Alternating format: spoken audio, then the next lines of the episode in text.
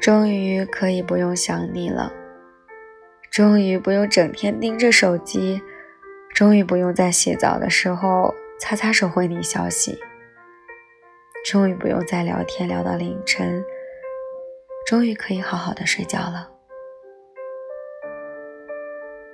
最重要的是，我失去了一个可以让我撕心裂肺的重要的人。不过没关系啊，我不介意孤独的，真的比喜欢你舒服。放弃了才会体会到，你走了正好，不然总担心你会走。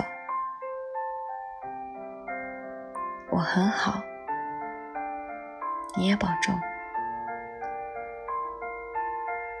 如果。你连我说的这些鬼话也会相信的话，那你就真的走了吧。喜欢记得关注、点赞还有分享哦，拜拜。